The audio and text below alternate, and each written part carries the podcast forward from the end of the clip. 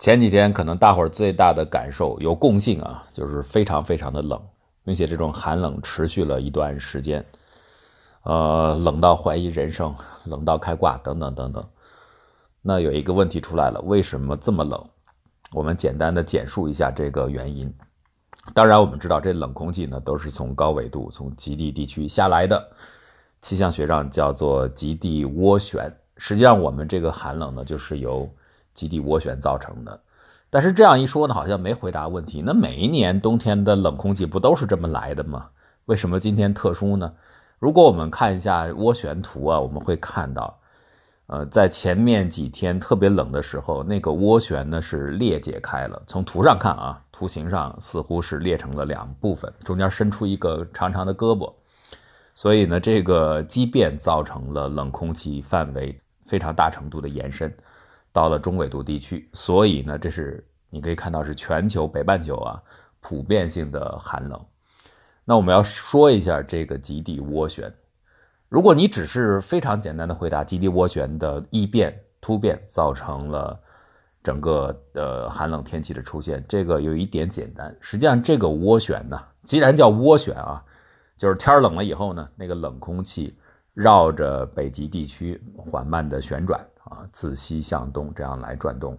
那这个涡旋呢，它这个边界部分一般叫做射流或者叫直向流啊，这个像约书亚工程一样绕着转成就行了。那么这个边界地区是不稳定的，它有的时候呢会更向南，这就是我们会觉得有的冬天会比较冷，范围比较大的缘故。有的时候呢更向北一些，那么就冬天稍微暖和一点。在气候影响人类生活。这个最典型的一个艺术作品，可能就是后天了。相信大伙可能都看过啊。那个后天的表现的场面是很激烈的，迅速的温度夸夸就往下掉，海平面迅速的下降，就因为水都被冻起来了嘛。天冷了，所以海平面就下来了，而且那个掉的速度很快。呃，但是那个片子呢，被吐槽后面是很多的。我看吐槽的原因方方面面的，我指的是科学家的、气候学家的吐槽啊。一个就是你这个也太快了，哪有这么厉害？就是那个 AMOC，就是呃大洋的热量输送系统。主要我们认为从呃低纬度地区带热量上来之后，海水一直沿着欧洲的海岸线走，这样给欧洲地区带来热量了。这个时候呢，洋流是在表面上。那么等到大概过了英伦诸岛之后，到了北海地区，然后水就下沉，从深海地区再回来，重新回到热带地区。这个整个输运系统的大循环是非常庞大的，不光是影响北美、欧洲地区啊，一直下来，穿越呃赤道以后，到了所谓的南大洋，就是如果你按五大洋算啊，这个几个四大洋的三大洋的南部地区，到这个地方，然后构成一个完整的循环，等于呢，这个 a m o c 呢是到冬天呢给欧洲大陆送热量的一个非常主力的全球循环机制。那么后天里边的科学解释就是，由于全球温度的上升，导致极地地区的冰开始融化。这融化以后呢，等于是很多的淡水就冲入到海洋当中。而我们说的 a m o c 循环，它主要是由于盐水机制，就是盐水和淡水的比重不一样，形成了这样的一种动力输送的驱动力。可是你的淡水大量进来之后呢，原先的高盐度地区啊，盐度就变淡了，所以呢，中间的这个梯度差不存在了。阿莫克减弱，甚至按照电影里的说法呢，就是突然就停止了。这一停止，热量来不了了，所以迅速的就开始变冷了。这就是为什么大伙说，哎，怎么是全球变暖造成了后天那样一个很极端的场景，就迅速的变冷。大家看到这直升机唰，那油管就冻住了，然后 就掉下来了，各种各样的可以看到那冰啊，沿着门窗呼呼呼呼，就跟地毯一样，顺着就扑上来了。当然，他这个描述呢是很激烈的。而且这个程度、速度是很夸张的，这一点，电影创作人员也承认他们夸大了。可是他这个夸张的程度呢，是被气候学家吐槽到，就是你不是一点点夸张，你都夸张到已经不可能出现这样的情形。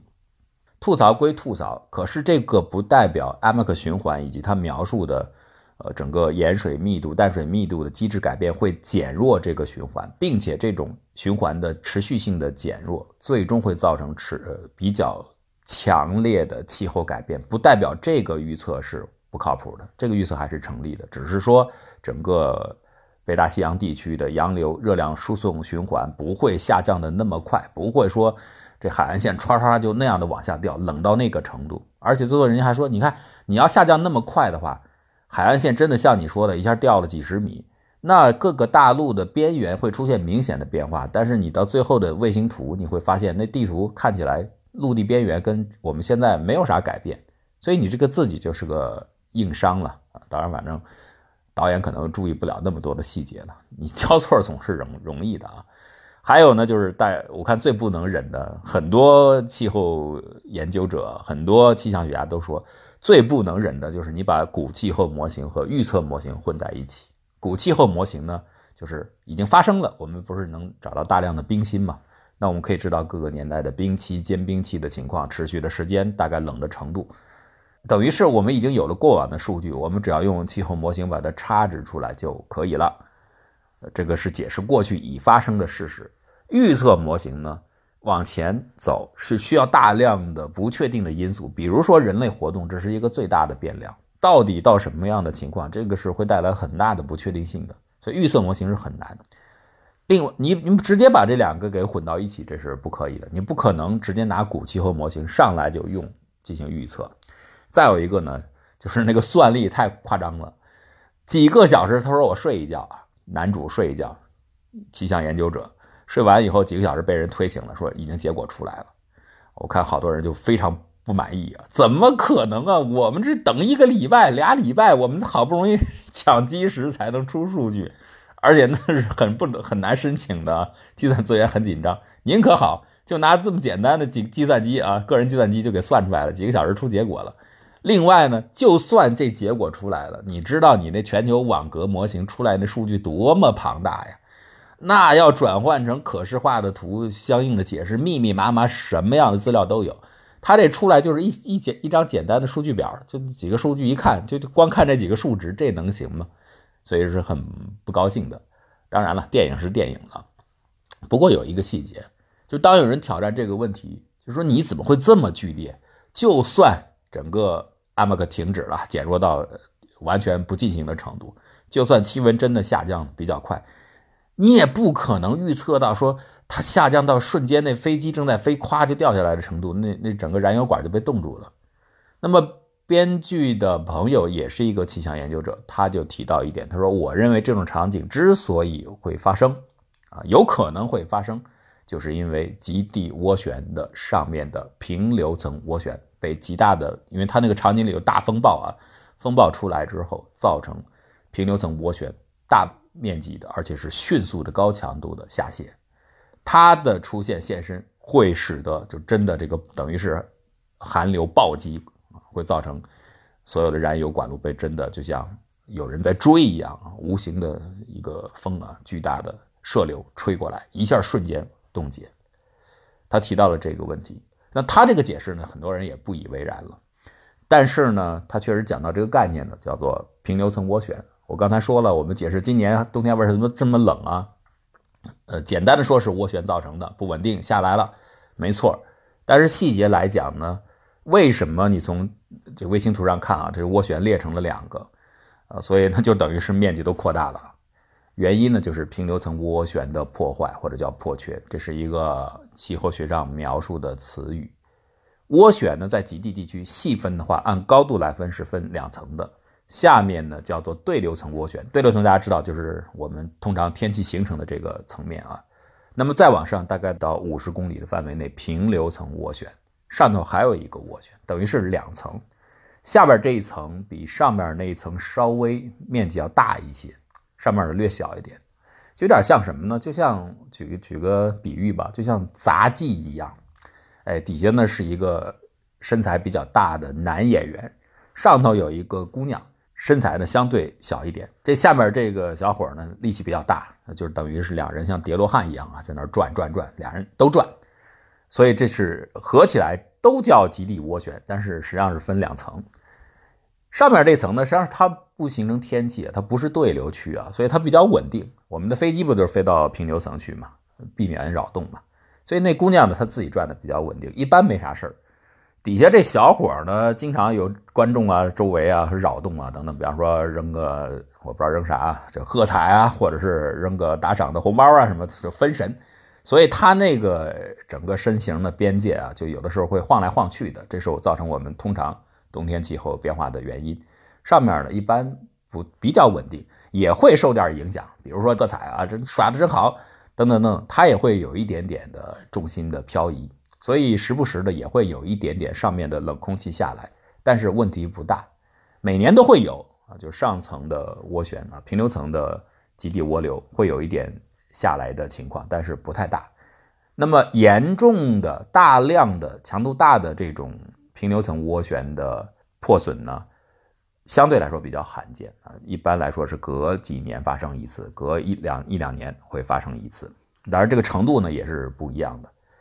今年的情况特殊，其实就是平流层造成的，因为对流层每年都有这波动呢，不会是。使得我们感受特别强烈，得是上面这个生力军下来补充进来，我们的感受就很强烈了。今年是因为2020和2016一样，都录得了人类有史以来最高气温的记录，尤其是北极地区。大家看前一段时间俄罗斯最关注的一件事情，除了它的疫情和它的卫星疫苗之外啊，还有一个就是它的西伯利亚的大火啊，它的很多基地地区都出现了非常高的温度。北极今年是很热的，而且北极今年的记载的海冰面积记录是有史以来最小的，所以这些情况加在一起，就是意味着一个结论：北极非常的热，极地地区、高纬度地区热量很丰厚。这个丰厚会造成很多的向上的扰动，就像这小伙呢，刚才举这个例子啊，他正在底下本来在转，有一些正常性的扰动，那就会跟平常的年份差不多。但是现在由于北极特别的热，就等于它这转的这地板呢，时不时有这热量造成的凸起，所所所以它转的时候呢，一边呢得像平常一样尽量保持稳定，但是它又得应付地面的这些不平，所以难免有的时候一不稳当，这肩膀一摘歪，哎，这下边转的就不平衡了，上面它一摘歪就相当于是形成了一个呃像漏斗一样啊，就形成了一个通路，那上面的姑娘就可以。身体可能就掉下来了，哎，或者是冷空气极地涡旋的平流层就下来了，这一下来就造成了整个两层的涡旋系统的裂开，你会看到分成两边，然后有一个伸出的一个狭长的通路，哎，这个就造成了面积一下子被改变了，然后上面这冷空气的力量很大，你可以把它理解为是全球的中央空调，我们的冷气都是它输送的，工作正常的时候，模式正常的时候。波动呢，就是在我们平时看到的范围内，但是这一次呢，由于上面的空气一下补充下来了啊，就是后天的那个编剧的朋友所解释的那个情况出现啊，所以造成整个大范围北半球的天气都非常非常的寒冷。那过几一段时间呢，它如果能够修复回去，上下又重新稳定，又开始表演，那气温就可能有所回升。所以这件事情呢，既有。长趋势下的全球气候变暖，就是北极地区变热，这是一个大趋势了。海冰越来越少，而且海冰越少，反射阳光的面积越小，又越会使极地高纬度地区的这种呃热胀效应比较明显，就是它会和热空气、冷空气越有机会发生冲撞，就像碰碰车一样，它越发生碰撞，就越容易造成下面这个转动的不稳定。它不稳定，上面的冷空气，上面的女孩就容易掉下来。掉下来就会引起这个问题，那这是一方面是长期的趋势，另外一个就是跟这个短期的，因为这种程度比较大的平流层涡旋的下坠破缺啊，确实不是像平那种呃一般性的小规模的啊那么常见，这个也有一点偶然性啊，所以必然加偶然叠在一起，造成今天特别冷，所以大家要注意多多的保暖。